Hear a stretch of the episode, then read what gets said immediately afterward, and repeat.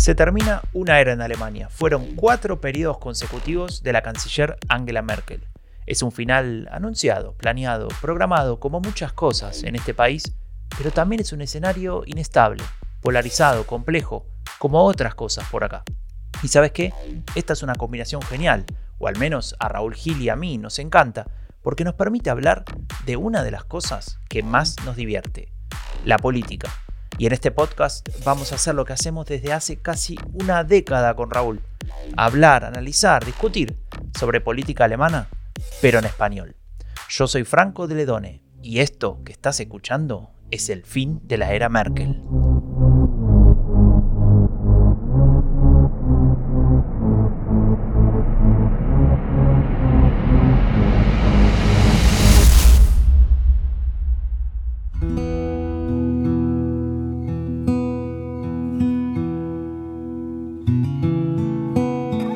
Hace exactamente 399 días, Raúl y yo te hicimos una promesa. Te dijimos con toda seriedad que este podcast tendría 52 episodios. Y como somos personas de palabra, personas de honor, hemos cumplido. Y no solo eso, sino que este episodio justo llega el viernes anterior a las elecciones alemanas se podrá decir que somos perfectos, pero no lo voy a decir, aunque lo seamos, porque soy muy humilde. Sin embargo, esto también tiene un lado triste, y es que hoy, sí hoy, hoy se termina este podcast. Hoy es el último episodio del fin de la era Merkel. Pero, Franco, Franco. ¿Qué? Franco, hola. Escúchame, ¿cómo va? ¿Cómo ¿Qué pasó? Que es, que es el último. ¿Cómo es el último? Y claro, dijimos 52, Raúl. 52. Ya, ya, pero. Este es el episodio 52. Sí, pero tú te has vuelto más alemán que los alemanes. Tienes que salir de Baviera de ahí. No podemos terminarlo aquí. ¿Quién va a explicar luego lo que pasa el domingo? Las negociaciones del gobierno, no sé, todo lo que. La coalición. ¿Qué? ¿Quién lo va a explicar? No sé, hay un montón de gente que sabe el tema, que lo puede explicar. No sé, nosotros prometimos algo y hay que cumplir, Raúl. Ya, ya, pero es que Merkel sigue. O sea, Merkel es posible que coma, eh, pase las navidades en la Cancillería, porque, como sabes, hace cuatro años se tardó seis meses en formar gobierno. Y esta vez no tiene por qué ser diferente. Que habrá que explicar, ¿no? ¿Cómo te gusta a vos siempre buscarle la vuelta, no? Después decís que, que nosotros los argentinos somos los que... No, es no, increíble. pero- no, si a mí, o sea, yo tengo ganas de descansar, ¿eh? La verdad te lo digo, porque llego, llego muy tocado al domingo. O sea, llego que salgo de titular porque es, el, es la final, si no me quedaría en el banquillo. Pero no Qué podemos dejar... frío, eh. No podemos dejar a la gente sin la explicación de. Bueno, para empezar, de lo que pasa el domingo. ¿O te crees que ya han votado los alemanes? No han votado, han votado algunos por correo, pero no sabemos lo que han votado. Y el domingo, a las 6 se cierran las urnas y empieza. Empezamos a conocer datos y nos volvemos locos. O sea, vos que- querés decir con... A ver, das toda esta vuelta solamente para, para ¿Qué? intentar convencerme de que hagamos un episodio 53 y tal vez Sí. uno 54 y quién sabe Bueno. si uno 55. Bueno, yo digo que hagamos un episodio 53 la semana que viene, contando lo que ha pasado el domingo y adelantando lo que va a pasar en los próximos meses. Luego eh, nos reflexionemos con la almohada y pensemos qué hacemos mientras Merkel sigue de canciller, porque no vamos a cerrar el fin de la era Merkel antes de que lo cierre Merkel. Eso es una falta de respeto, ¿no? Bueno, mira, Raúl, me convenciste, pero al 50%. Para convencerme al 100%, Vos no podés hacer nada.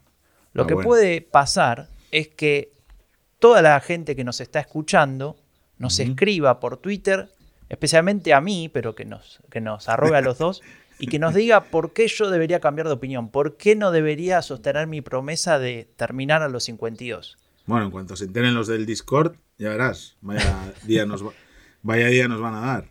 Arroba Raúl Gil B de Benito Sí. y arroba F del Letone, como, como suena, que en alemán significa von den Frauen.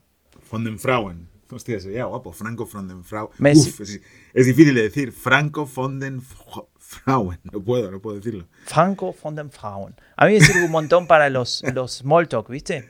Ah, qué lindo Sí. apellido, que es italiano, no sé. Algunos me dicen, ¿qué? Claro. ¿Francés? No, es turco, ¿no escuchás? En fin. Claro, bueno. claro. Eh, Luego hablamos un poco de, de esto de, la, de cómo se refiere a la gente cómo se refieren a nosotros la gente, ¿no? Estos días hemos tenido cosas curiosas. Sí, sí, ya vamos a ir ahí, pero antes vamos a hablar de lo importante, porque todas las personas que se metieron a escuchar este podcast hoy, a pocos días, a semanas, a, perdón, a horas. Semanas, semanas, semanas. ¿qué semanas? No, no, a horas, a horas de las elecciones. Eh, ¿Quieren saber cómo está la cosa, Raúl? Eh, ¿Está parejo, está desparejo? ¿Va a ganar eh, por paliza la socialdemocracia? ¿Creció eh, los verdes? ¿Qué pasó? esta semana en el nuestro artículo del, Confidencial, que por cierto hay que decir que esta semana, aparte de, ese artículo que entregamos regularmente, hemos entregado también un perfil de Angela Merkel que ha salido publicado hoy, que luego hablaremos de él. Perfil de 5.100 palabras, o sea que si tenéis tiempo para leer, tenéis un rato. Y otro perfil de él que podría ser eh, el próximo canciller de Alemania, Olaf Scholz, de casi 4.000 palabras, que saldrá eh, mañana sábado para los que lo escuchen mañana sábado, saldrá hoy. Eh, me estoy liando. Bueno, en ese artículo del Confidencial hablábamos de si tiene que si la gente quiere apostar para el domingo, que le dábamos dos escenarios, ¿no? Uno que era el de las encuestas no se equivocan, aunque es verdad que las últimas... Eh, a ver, la Unión llegó hasta el 19%, que era el peor resultado en una encuesta de la historia de la, de la formación, y de ahí ha rebotado hacia arriba. Es imposible que baje más. Claro. Y el, momento Sols no puede durar toda la vida, ya había durado bastante, ¿no? Lo que pasa es que la suerte que tiene Sols es que su momento eh, le ha llegado muy cerca de las elecciones y que ya no da tiempo a revertirse tanto. Pero es cierto que ahora eh, la tendencia es el SPD bajando un poco y la CDU subiendo un poco. ¿Eso quiere decir? ¿Que se van a terminar encontrando? Pues mira, puede haber dos escenarios muy diferentes para mí. Uno, que el SPD gane por 2-3 puntos, que es una es una distancia pequeña pero relevante para un partido que iba a sacar el 15%, ¿no? Claro, Hace 10 puntos más de lo que iba a sacar, ¿no? Eso es. O que haya un, un resultado similar al que hubo en 2002 y en 2005. Recordemos que en 2002 ganó Gerhard Schroeder a Edmund Stoia por 6.000 votos. 6.000 votos. Impresionante, ¿no?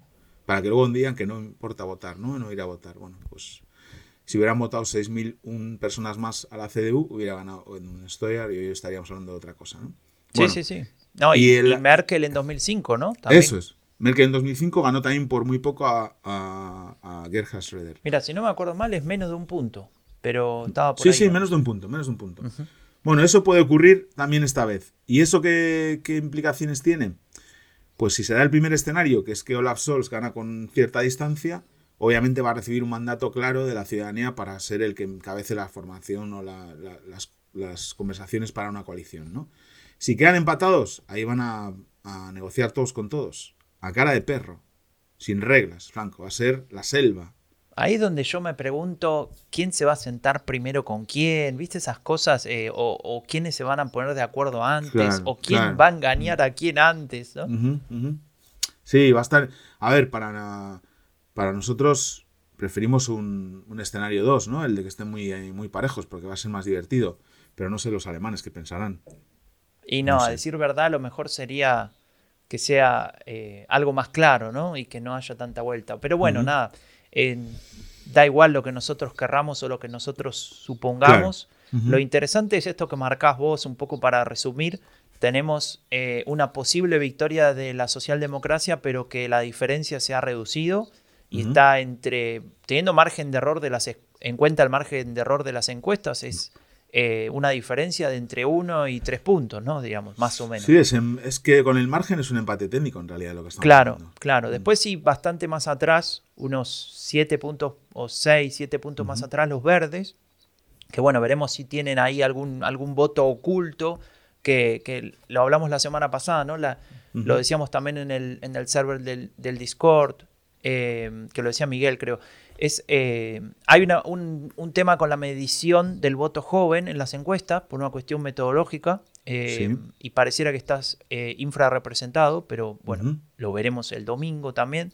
De hecho, el domingo, para, solamente para hacer una mención, vamos a estar en vivo en el Instituto Cervantes y lo vamos, lo vamos a transmitir por Twitch para todos los que se quieran sumar a partir de las 16 horas de Europa y las 11 horas de Argentina y América Latina, bueno, algunos lugares de América Latina, no todo.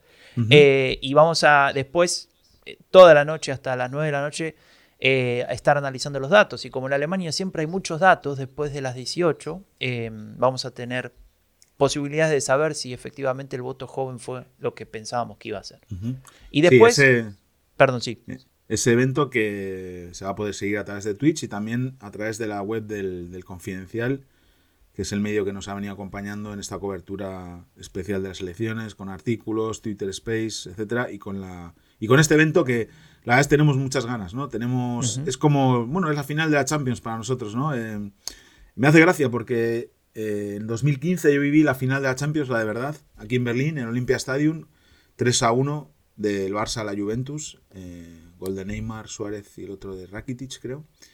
Y ahora voy a vivir, seis años después, eh, otra final de la Champions, que es eh, las elecciones alemanas de las que llevamos hablando más de un año y analizando. Y encima le hacemos un evento con amigos, con amigas, con la gente del Discord, con invitados especiales, con el, no sé, con el apoyo de Cervantes, del Confidencial, de un montón de gente que ha querido que hagamos eso y que sigamos dando buena información y análisis a, a los hispanohablantes que quieren saber más de la política alemana. Bueno, eh, déjame... Me emociono, Franco, me emociono. Sí, déjame, déjame romperte un poco la emoción porque para mí no es la final de la Champions, para mí en todo caso será la final de la Copa Libertadores, la de 2014 que San Lorenzo ganó.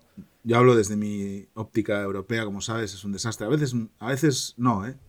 pero normalmente hablo como europeo, es lo que tiene ser europeo. Claro, eurocentrismo, a mansalva. Bueno, no importa, te perdono, Raúl. Solamente quería completar un poco el panorama este de, cómo están los partidos en las encuestas. Eh, nos faltó mencionar que el Partido Liberal, que es clave, porque es de alguna manera, al igual que los verdes, el, que tiene las llaves, de alguna manera, para la gobernabilidad, eh, tiene entre 11 y 12 puntos, medio que se estancó, ¿no? Parecía que iba, que iba, que tenía como resto para incluso superar a los verdes, cosa que no creo que pase. Es y curioso, medio que ¿eh? se estancó, ¿no? Mm, mm. Es curioso ahí, porque uno diría, cae la CDU, la CDU estábamos, va a estar en perdiendo cerca de 10 puntos, ¿no? Según todas las previsiones. Y debería estar alrededor de los 10 puntos, sí. Esos 10 puntos que, como sabemos, le daba a Merkel, ¿no? es, sí, es increíble, ¿no? Parece a veces que... Es matemáticas. Sí, sí, Es matemáticas. Si no lo es, pero es así.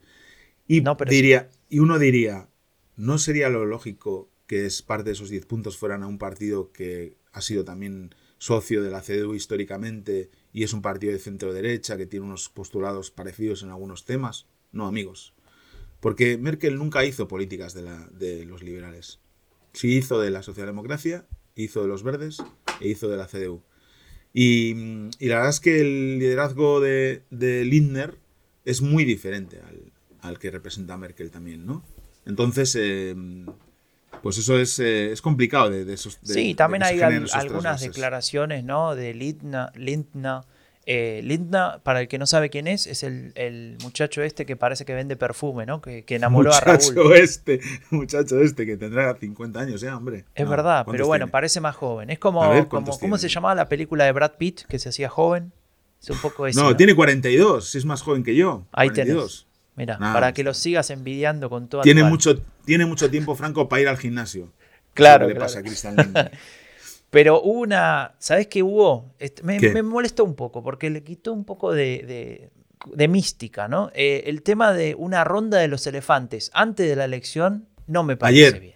Ayer. Ayer, sí. Ayer ah, eso, eso lo tenían que haber prohibido. Día jueves, ¿no? Día jueves para puedo que confesar, después. Puedo confesar que, que, no lo vi. Sí, sí, ya sé, ya sé. Estabas de fiesta, seguro. No, no, estaba de fiesta, no. Estaba. Eh, pues mira, venía de ver a, a Annalena Baerbock. Haciendo cualquier cosa en vez de trabajar. Venía de verla, fui, me fui a Poznan, interrumpí mi jornada laboral y algunas eh, entregas que tenemos pendientes, que bueno, van saliendo todas de milagro, para irme hasta Poznan en un día en que todos los trenes a Poznan se caían. No sé por qué. Llegué a la estación de Charlottenburg y todos habían caído. Vos decís que la campaña sucia contra Baerbock llegó incluye hasta la... incluye eso. Incluye eso. Te lo juro. Llegué tarde, ya estaba hablando. Mm, al entrar tuve que hacer todo lo del corona, todo esto. Digo, por favor, déjeme entrar, que vengo. O sea, Franco, para mí, tú ten en cuenta que yo he estado 20 años yendo a mítines. Esta es una confesión que tengo que hacer. 20 años yendo a mítines, organizando mítines, dando mítines. Y para mí un mítin es algo muy especial. Y después de seguir la campaña y las elecciones aquí desde, mi, desde sentado en este escritorio durante un año, me apetecía tocar un poco de, ¿no? de no sé, de realidad, ¿no? De, de Sí. poder escuchar, ver a la gente y además nunca había estado, nunca había estado en un meeting en, en Alemania, creo. Bueno, igual había estado de lejos, pero no, no, no con, no, no con la decisión de haber ido, ¿no? Directamente, de haberme trasladado hasta Poznan, que está aquí al lado, ¿no? Aunque Annalena diga que está cerca de la frontera con Polonia, está muy cerca, es una- un barrio de Berlín, Poznan, ¿no? Que no se enfaden los de Poznan. Y, y fui, y me gustó la verdad lo que vi. Me, me- bueno, había muchísima gente joven, muchísimos chavales, y es un meeting muy diferente al que estoy acostumbrado a ver en, España. Primero, no hay música, los partidos. Los partidos en España tienen música, ¿no? Todo el mundo conoce la del PP, la de tará, tará, tarararara. Bueno, pues esto. Aquí no hay. Entonces hay música, un grupo que actúa al principio, pero no hay una música del partido. Y eso para mí que pierde atmósfera, ¿no? Y luego los alemanes son muy fríos también en los mítines, lo siento por el estereotipo, pero no aplaudían mucho y eso que lo hizo muy bien. Y quiero decir eh, que escuché a Annalena Baerbock eh, en directo y estuvo hablando casi una hora y sin papeles y la verdad es que me pareció que tiene una capacidad oratoria espectacular y también de conocimiento de los temas. Y también me pareció que en ese mismo meeting cometió todos los errores que ha cometido en la campaña. Eh, una cosa muy simbólica. Te lo cuento, ¿no? ¿O es, o me estoy alargando mucho con esto? Mira, es que es muy simbólico, Franco. Llega la ronda de preguntas, que está el gerente este de los verdes, que nunca me acuerdo cómo se llama, que, que no me cae bien. Y él tiene preguntas por escrito y hay gente que quiere hacer preguntas. Y eso está muy bien, porque Annalena se acerca al público, le hace la pregunta, en la tele local, en la tele interna le enfocan y salen las pantallas. Y había un niño, no sé, tendría siete años, que le pregunta, ¿cómo quieres hacer mejor el mundo? ¿no? Wie, willst du die Welt besser? Y eso, una pregunta de siete años que un niño, Annalena le contestó no sé qué de China. Y yo, what the fuck? What the fuck, Annalena? Es un niño de siete Ay, años. ay, ay. Háblale de que no haya niños que pasen hambre en el mundo, ha- de esas cosas que, Que no puedas pasa cumplir nada. tus sueños. Sí, puedes cumplir tus sueños, no pasa nada. No pasa nada. O, eh, no sé, que, que, em, ese afán de, de ir siempre por, el, por lo técnico, por el fag, no por... el- no, Annalena, relájate Claro. un poco, por favor, relájate y cuenta una historia. No contó ni una sola historia. Eso es algo que a mí me... Porque mm, quiere decir que hoy ya está convencida de que ese es el camino y entonces está errada, o que todo el mundo que la rodea está convencida de que es el camino y están todos errados, ¿no? Hmm. Entonces, o que estoy errado, puede ser también, pero diría que no. ¿Quién puede decirle a un consultor intergaláctico Que está mirándolo a los ojos Que está errado. que está errado? Nadie. No, eso no, nadie lo puede decir. salvo nadie yo, que te lo digo regularmente. Nadie lo puede decir. Escúchame. Raúl, eh, eso Sí. me hace pensar, primero, cerramos este inmenso paréntesis porque yo estaba hablando de la ronda de los elefantes preelectoral y Sí, me porque, metiste a ver. porque, vos- no, porque no la vi, porque no vi la ronda. Claro, Bueno, claro, casa- exacto. Pero justamente hay una conexión ahí. Porque en esta ronda, insisto, eh, todos los jefes de los partidos que están representados en el punto, está, incluyendo a la CSU, es decir, por separado de la CDU, estaban los Eso siete fue ahí raro. sentados. Eso con, fue raro, ¿no? con dos periodistas. eh, hablando, bueno, de, de- de nada, porque ya hablaron de todo, pero bueno, con ciertas preguntas, etcétera. Era, era interesante, no había, a ver, no había reloj, no había un orden claro de pregunta y respuesta, es decir, quién le toca cuándo. Hubo algunas interrupciones, se pelearon un poquito, no estuvo mal, ¿eh? La verdad es que no. Eh, alguno dijo, mejor que los últimos eh, debates. Podría ser, ¿eh? No, no lo descartaría. ¿Y eh, qué pasó? Como eran preguntas directas y tenían que responder rápido, respuesta de dos minutos, ¿no? Típica. Eh, cuando le, cada vez que le tocaban a Elena Pavok, ella empezaba a decir algo, no sé qué, y el- la periodista o el periodista la interrumpía, como, como hizo con todos, ¿eh? a decir, por favor, ¿puede responder la pregunta? Porque obviamente si iban por las ramas o querían decir otra Claro. cosa. Y la única que decía, ah, sí, sí, perdón, bueno, la respuesta es tal cosa, era Annalena Baerbock, eh, digamos. Claro. Y vos veías a Scholz, a Laschet, Ujú. a, a- in- incluso a Alice Weidel, la de la ultraderecha, diciendo, bueno, sin decirlo así, yo voy a decir lo que yo quiero decir, déjeme en paz, Claro, ¿no? Básicamente. claro, déjeme- Y, déjeme. y Annalena no podía, es como que tiene esa necesidad de, de satisfacer el deseo del periodista, ¿viste? De, de Sí, sí, responderle, sí. no sé. Bueno, Sí. en fin. Mm. Eh, y quería decir que esa ronda de los elefantes fue bastante interesante un poco para mostrar eh, quién está más desesperado, ¿no? Quién está más tranquilo y claramente Olaf Scholz ahí eh, mostrándose como, como el, el típico caballo que va ganando, ¿no? De alguna Franco. manera, confiado y hasta se dio el lujo en algún momento de decir, bueno, tal vez nos alcance a nosotros dos, ¿no? Y la miró Sí. a Annalena Baerbock. Interesante.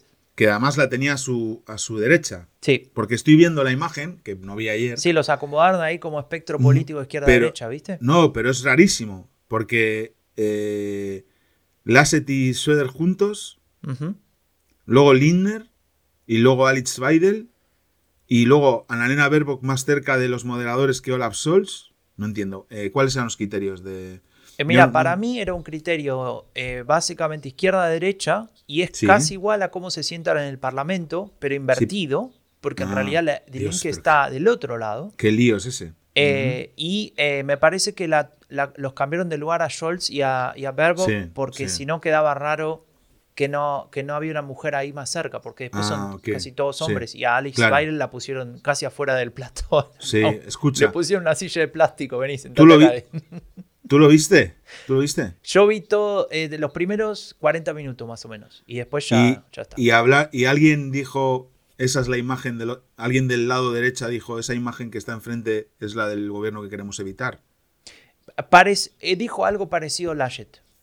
Ah, bueno, no, Dijo algo es que es, clarísimo, ¿sabes? Tú ves ahí la imagen y ves a Solz y a un lado, a un lado Annalena Baerbock y al otro la candidata de, de Dilinque. Sí, sí, sí, sí. Laschet lo hizo, lo hizo y, y Marco Sura le dejó, lo dejó hacer, digamos, en ese sentido. Marco Sura se mostró como, bueno, como a él le gusta mostrarse, ¿no? Más como el estadista, no se peleó con nadie, al menos la parte que yo vi.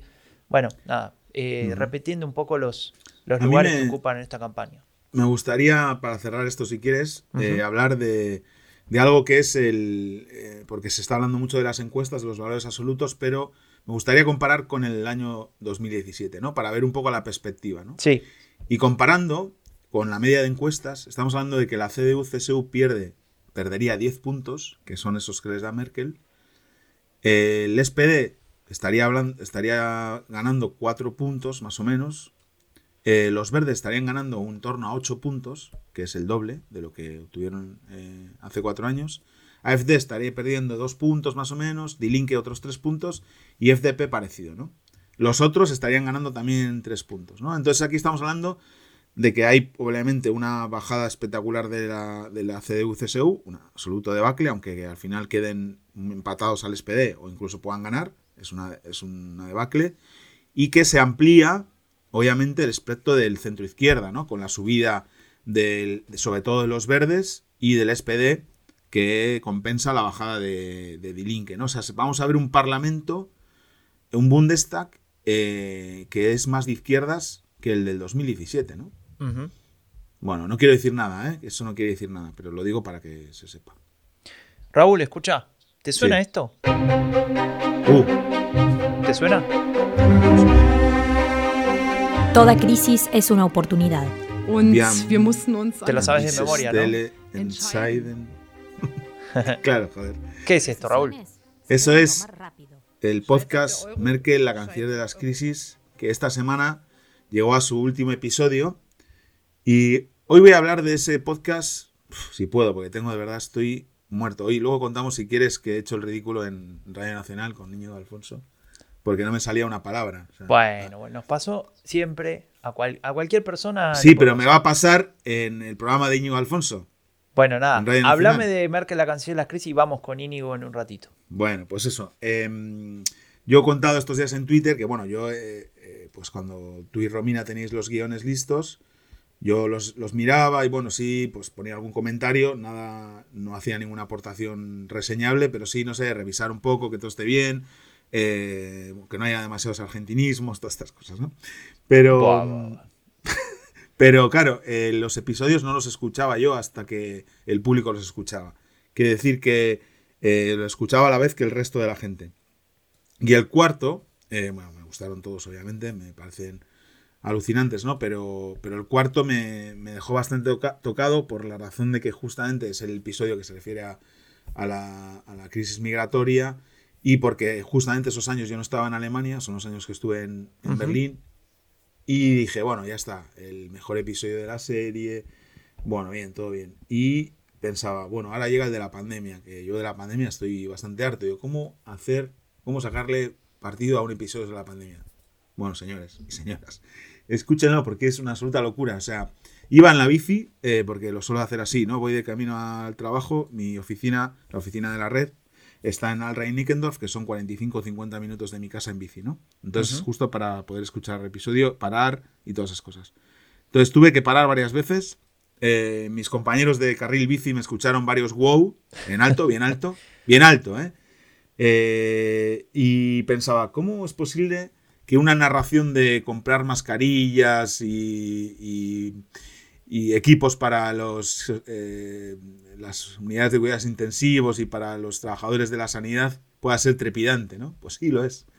Eh, y tiene que ver mucho con la elección de la música, con también obviamente con el guion, pero con la elección de la música, con y con la manera en, que se edita el, episodio, ¿no? Y donde se van poniendo cada escena, ¿no? Hay para mí dos escenas brutales, no quiero hacer spoilers, pero hay una escena, la del Bundestag, y otra escena de, del atentado racista en Hanau, que son, ponen los pelos de, punta. Y luego para mí hay una gran contribución de, de una de las expertas. Eh, Susana Pickel Susana Pickel, que hace una intervención espectacular, eh, traducida y doblada, creo, por Natalia Lobo, a la que mandamos un saludo, una de las profesoras eh, que ha coordinado todo el trabajo de traducción y doblaje de los chicos de la Universidad Nacional de Córdoba.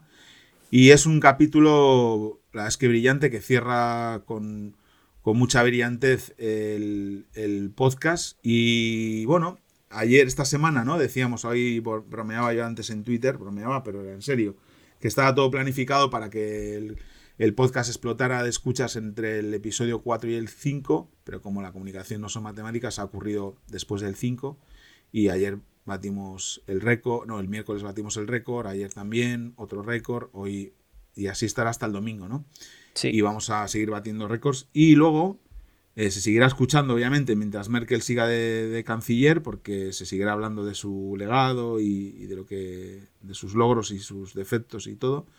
Y de los déficits que deja, pero luego ese podcast quedará como documentación, igual que quedan los libros sobre Merkel, las biografías, o quedan las noticias de los periódicos, o quedan los vídeos, pues ese podcast quedará como material eh, de consulta para el público hispanohablante que quiera conocer mejor eh, pues los años, la primera parte del siglo XXI en Alemania y Europa, ¿no? Y esa es una gran contribución que hoy quería resaltar y darte, felicitarte por el trabajo, a toda la gente que ha colaborado o ha trabajado más de 20 personas en el, en el podcast y creo que, mm, que se, se han cumplido las expectativas que había al principio y podemos estar satisfechos todos, ¿no? Sí, totalmente, totalmente. Y, gracias eh, no solamente a todo el equipo, ya mencionaste a Natalia Lobo, pero eh, sería injusto no, mencionar a todos, así que lo vamos a hacer en general. Eh, todo el equipo de la Universidad Nacional de Córdoba, de la Facultad de Lenguas, la gente del Goethe Institute de Córdoba, la gente del DAT de Córdoba, Argentina, eh, también el apoyo de Agenda Pública, que fue muy necesario para que esto funcione. El apoyo de Lado Berlín, que, nos ayudó mucho con la difusión y que, que, nos dio una mano grande. Y la verdad que estamos, estamos muy felices de, haber conseguido llevar adelante este proyecto. Y este, esto que vos marcás de la explosión de, en, estos, en estos días tiene que ver también con que justamente tuvimos un poquito de trabajo con, con los medios, ¿no? Sí, han sido, pues no sé, más de 50 seguro y todavía la semana que viene nos seguirán llamando para hacer valoraciones. Claro, porque como que se solaparon, ¿no? Las elecciones y el podcast, entonces es que estamos hablando todo el tiempo o de Merkel y su legado, de lo que hizo, de, qué va a hacer después. Todos me preguntan qué va a hacer después. Yo no sé qué va a hacer después Merkel. Pasear. Yo, sí, claro, por eso. No sé. Supe. El otro día la llamé y hablamos de un montón de cosas, me comentó que, qué mal que está jugando San Lorenzo, pero no me acordé de preguntarle qué va a hacer después de ser canciller. Em, y te quería decir. nos han llamado de, medios, de bueno, obviamente de, España, de Alemania, eh, de Latinoamérica un montón, hay un interés espectacular. México, Chile. Es que hay una eh, devoción por Merkel, ¿no? En América Latina. Venezuela, nos han llamado desde Francia. Em, bueno, les agradecemos la verdad a todos. Hemos intentado eh, responder a todos. Eh, nos hemos repartido el trabajo entre Franco y yo. Tenemos un calendario que es una locura, que si no acaba este domingo obviamente morimos. Ya, como te decía, hoy he colapsado en medio de un directo con Radio Nacional, con lo cual es posible que ya no pueda más. A ver, no, vos sos un exagerado y No, siempre querés... A ver, escuchame una cosa. Eh. Una palabra no te salió y entonces pero tardé dudaste un momento y después Tres retomaste. segundos. Tres segundos de radio es oro, Franco. Y más con Íñigo Alfonso en Radio Nacional. Bueno, que yo pero- tengo un respeto. Eh, es una... A ver, Le he llamado Raúl. manera. Le he llamado Raúl al empezar. Hola Raúl, le he dicho. le he llamado Raúl a Íñigo Alfonso, pero ¿qué me creo? ¿Qué me estoy creyendo? Encima venía eh, Pablo Simón porque he entrado y escuchaba que estaba Pablo Simón en la, en la tertulia y luego hemos ido nosotros y lo primero que digo es, hola, buenos días Raúl. Digo, no, perdón, Íñigo. Y me dice que es muy pronto. Digo, no, si es que llevo desde las seis escribiendo un perfil sobre Hola Claro. Igual claro, ese es el claro, problema. Claro, claro. Pero en que- Argentina nos gusta decir que eso es un, un problema eh, de corte narcisista, ¿no? Que uno le llama al otro con su propia Claro, voz. claro, claro. Bueno, hemos recibido como eh, un montón de. Y como digo, hemos dicho que no a dos o tres porque era inviable, imposible y loco. Y, de- y queremos, porque además queremos decir a todos que sí, porque nos parece una obligación, ¿no? Si llegamos, si presumimos de ser los que cuentan la política alemana en español, no podemos luego decir que no cuando nos piden que- la contemos, ¿no? Y sobre todo hemos dicho que sí a todos los podcasts, sobre todo gente joven que está haciendo cosas muy guapas sobre Europa, sobre Alemania, sobre política internacional, eh, que nos han llamado para, para- para hablar o en Twitch o a través de hoy, por ejemplo, tengo eh, un, un Twitch eh, con Equipo Europa, tú también tienes varias Sí. intervenciones todavía, luego vas a estar con, bueno, luego la gente lo va a escuchar, has estado con Aymar Bretos en, en Cadena Ser, o sea, son palabras mayores, ¿no? Y estamos muy agradecidos a todos los que nos llaman porque, pues, es muy emocionante, ¿no? Eh, el otro día salía un, un artículo en el diario.es contando el podcast, Los entresijos del fin de la Merkel, y era un poco, no sé, una recompensa a todo este trabajo de este año, que empezamos el 21 de agosto y que terminamos hoy porque es el 52. Hace episodio. 399 días. Yo acá tengo Así un es. Excel, Raúl, que está lleno. O sea, intentamos ordenar un poco nuestra vida en conjunto, porque prácticamente Sí. es como vivir juntos, ¿no? O sea, estamos Sí, a, sí. a 500 ¿Cuándo vi- kilómetros, pero vivimos ¿Cuándo juntos. llegas? Mañana, por cierto, sábado. Mañana llego tipo 11 y media, 12 a Berlín. Bueno, yo estoy muy contento, eh, Franco, aparte de que porque vengas y porque nos vamos a encontrar con Cirawen Villamar, la tercera pata de Hintergrund. Tengo que también decir que estoy muy contento porque viene un gran amigo y compañero, buen periodista, Isaac Yuk, a Berlín. Y le voy a poder ver desde el año 2015, que no le veo, desde la final de la, de la Champions. Así que bueno, serán momentos de reencuentro también. Y ya tenemos todo preparado para el domingo para el Cervantes. Agradecemos a, a Cristina, la directora de la biblioteca, que es espectacular. O sea, si es posible ese evento, es porque ella se ha encargado de proveernos de todo lo necesario. De verdad, Cristina, un abrazo muy fuerte porque ha sido espectacular la atención que nos has dado y todas las gestiones que has hecho para que el domingo podamos emitir desde ahí.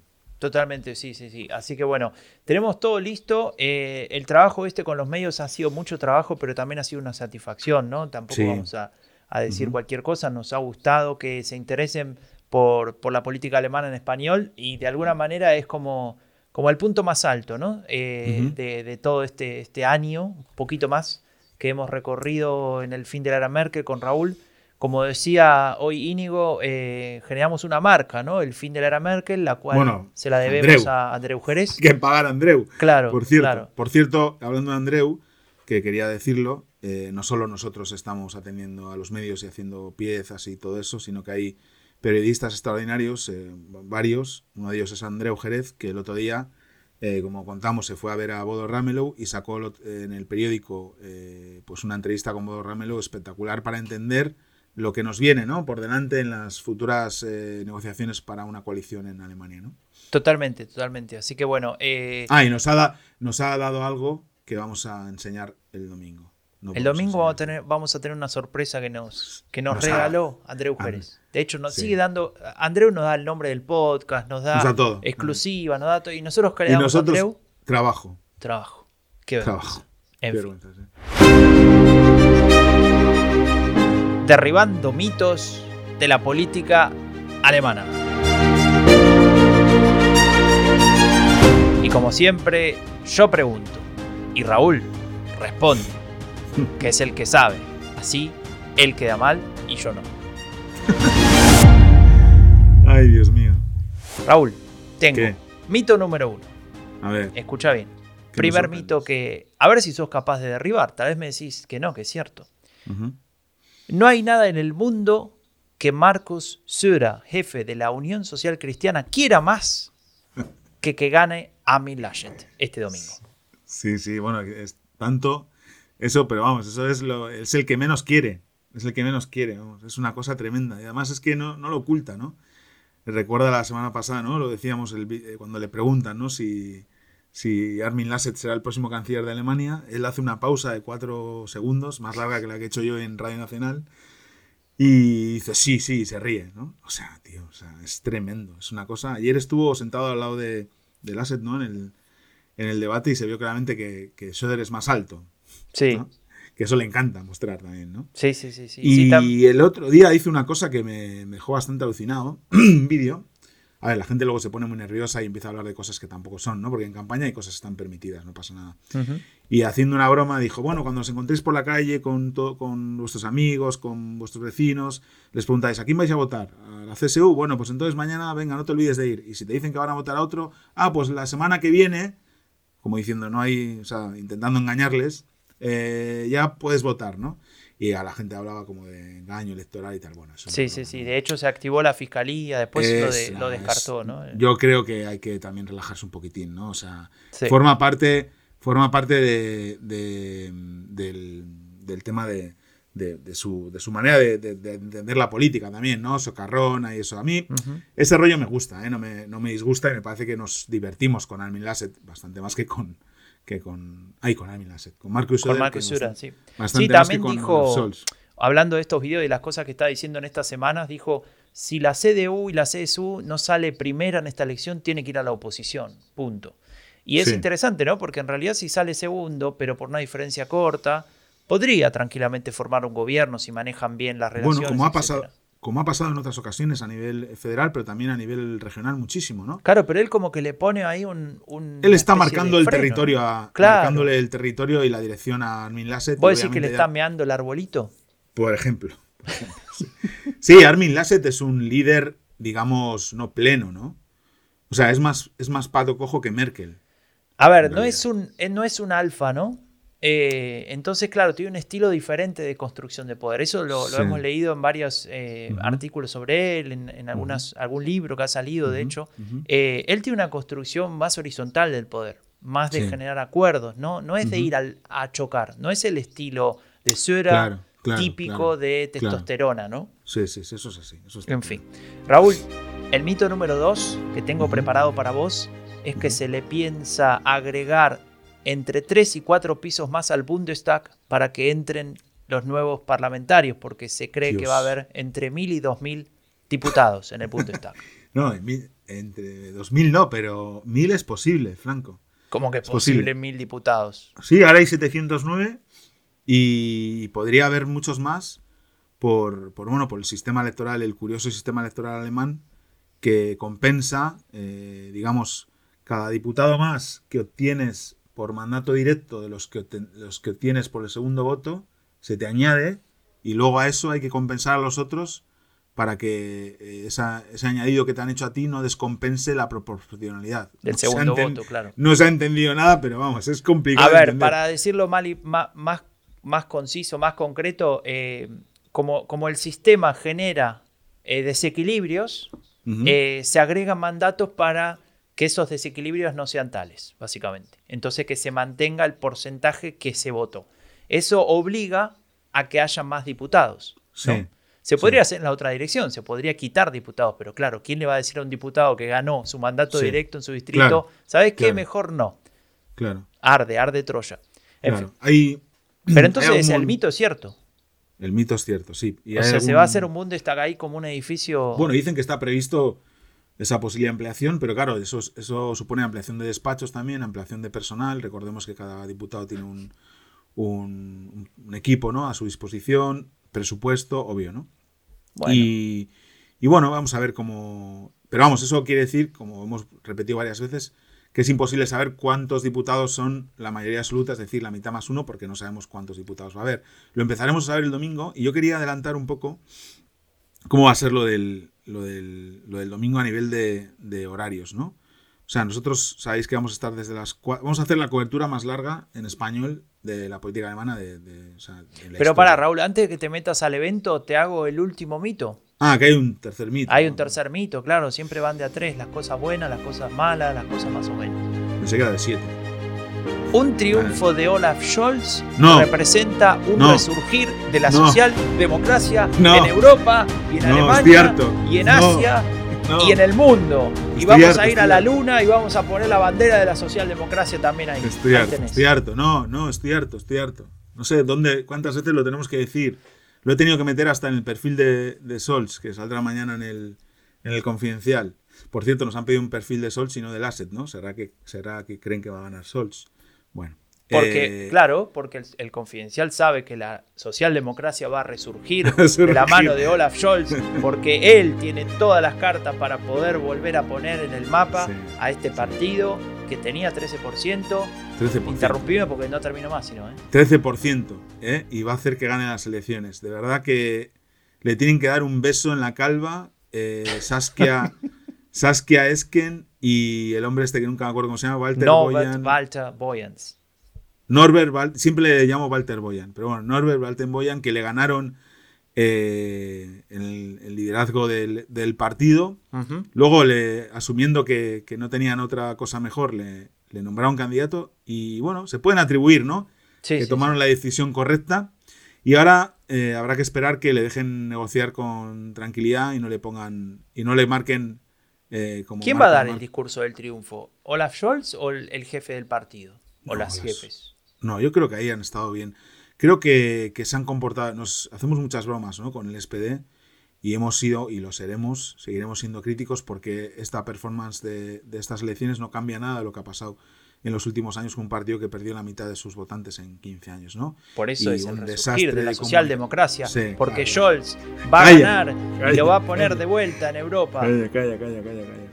Calla, en fin, bueno, eso, que hemos sido muy críticos, pero se han comportado bien, tanto Kevin Kuhner menos, porque de verdad no lo no puedo con él. El otro día se metía con Luisa Neubayer, tío. Deja, no sí, puedes sí, era un talk eso. show de Lance, No, ¿no? Horrible. no puedes hacer eso, no puedes hacer sí. eso porque eh, no ¿Sabes lo que le los- dijo?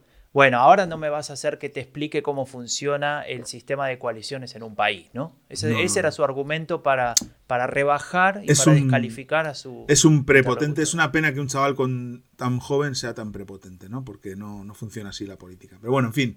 Bueno, funciona así, de hecho. Eh, en fin. que- Así estamos. bueno. así Va, estamos. Bueno, ¿me dejas hablar del evento o no? Te dejo hablar del evento. Bueno, ya terminaron los Bueno. mitos. El evento eh, en el Cervantes. Gracias al Cervantes por abrirnos las puertas. Como ha dicho Íñigo Alfonso esta mañana, Radio Nacional también estará en la sala de abajo. Así que va a haber un momento en que coincidamos los intergalácticos de Radio Nacional con los intergalácticos del fin de la Merkel. Y estaremos desde las 4 a los invitados e invitadas que ya tienen confirmada su plaza, que nos han pedido estar.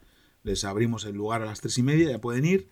Habrá pinchos, cervezas y vinos eh, facilitado por el Colmado de Berlín, a quien les damos las gracias. Ubaldo, muchas gracias por el compromiso con el, con el evento y por facilitarnos esa, ese necesario habituallamiento, ¿no? Porque vamos a estar, recordemos, entre Ujú. 6 y 7 horas. Hay que comer algo y hay que beber algo, lo justo también para no pasarse, ¿no? Mucho café, Y- mucho café. y tendremos invitados, conectaremos con la, con la redacción del Confidencial, por supuesto, que nos apoya en este evento. Que un saludo a la gente del Confidencial Diseño que ha hecho unas imágenes para difundir el evento espectaculares. Eh, y conectaremos con, con diferentes expertos y expertas, tanto que estén allí presentes como online. Y a las 6 se cierran las urnas y empiezan, eh, se dan a conocer los sondeos a pie de urna ¿eh? en, en ARD y en CDF, ¿no? que es de Infratest DIMAP en ARD y Forsum Group, Group Valen en CDF. Y a partir de ahí empiezan lo que se llaman las proyecciones. Y esto hay que aclararlo. Lo primero son encuestas a pie de urna, típicas israelitas, ¿no? que se hacen durante el día. Y la segunda, las proyecciones son con datos reales ya, de, escrutinio real, de determinadas circunscripciones que ya están, digamos, señaladas porque son representativas. Eh, las dos, eh, las dos eh, encuestadoras que trabajan para las dos televisiones públicas empiezan a hacer proyecciones, que son los Hochrechnungen. Y eso va cambiando poco a poco, cada media hora, cada hora, etcétera. Y ahí se va viendo cómo va evolucionando cuantos más eh, también eh, voto escrutado hay, ¿no? Pero el, voto definitivo escrutado no lo sabremos hasta el día siguiente a primera hora, porque además va a haber mucho, mucho voto por correo y va a dificultar, ¿no? Pero bueno, a las nueve, nueve y media tendremos ronda de los elefantes y ya habrá una idea clara de lo que ha pasado, ¿no? También recordemos que, que nos ayuda en la organización y en que este evento sea posible la red eh, de Berlín, ¿no? Eh, y bueno, estamos muy contentos también con contar con tantos apoyos, ¿no? Y tanta gente y todos los que los que nos apoyan de, a la distancia, ¿no? En el Discord, en Twitter, etcétera. Claro, que muchos del- comparten, que difunden. Mucha gente del Discord eh, pues está triste porque no puede venir. Y también hay gente del Discord que viene solo para esto. Que está viniendo desde España Impresionante. para este evento, ¿no? Así que esperamos estar a la altura. Yo ya le avisé que te pase a vos eh, el billete de avión, que vos se lo vas a reintegrar. Claro, claro, claro. Sí. Raúl, va a haber una torta, me dicen. Va a haber una torta. Esto es lo más importante para mí del evento. Que es que hay que. Voy a contarlo. Flor lleva cuatro días preparando una torta del fin de la Merkel. Impresionante. Y la sorpresa está adentro. Está ¿no? casi a punto. Está, la sorpresa está dentro. Sor- dentro está el resultado de las elecciones. Impresionante, eso. Nunca Eso es vio. fuerte. Eso es fuerte, ¿eh? Decime qué medio, además de una cobertura que la puede hacer cualquiera, te hace una Co- torta donde cobertura de chocolate. Cobertura de chocolate. Le tiene la torta. La torta. Pero qué medio puede tener una torta con los resultados adentro. No, es que eso Van a cuando decir abram- que es fraude, Raúl. cuando abramos la, la torta, que va a ser después de las 6, o sea, a las 6 cierran las urnas, y nosotros ahí ya podemos. eh, ARD tiene eh, encuestas a pie de urna. Eh, CDF tiene encuestas a pie de urna. Nosotros tenemos la torta que dice cuál es el resultado. Ahí Que está hecha antes de que abran las urnas. Raúl, Ojito, ¿eh? con eso ya creo que es suficiente y nos podemos despedir de Vamos. esto que puede llegar a ser el último episodio Nah. del fin de la era Merkel, así que no voy a decir que nos vemos la próxima semana porque no lo sabemos. Sí nos vemos el domingo en el Twitch, twitch.tv barra el fin de la era Merkel, todo junto. Ahí nos van a encontrar a partir de las 16 el Nos próximo pueden buscar domingo. en la web del Confidencial también. Estamos en los dos sitios. Muchas gracias por estar ahí, por los mensajes, por el feedback, como siempre. Suscríbanse en Spotify o en cualquier otra plataforma de podcast, porque estamos en todas y también estamos en Discord. El fin de la era Merkel es un podcast producido por Rombo Podcast. Si quieres saber más sobre política alemana en español, visita eleccionesenalemania.com o seguinos en Twitter.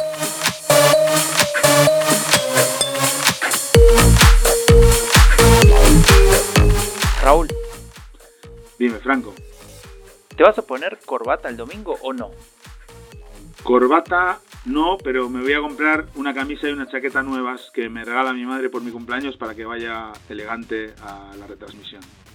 Bueno, yo quiero que la gente vote y diga si Raúl tiene que usar corbata. Yo le voy a llevar una y se la va a tener que poner, salvo que la gente diga lo contrario. ¿Te parece bien? Bueno, venga, me parece bien. Chao. Chao.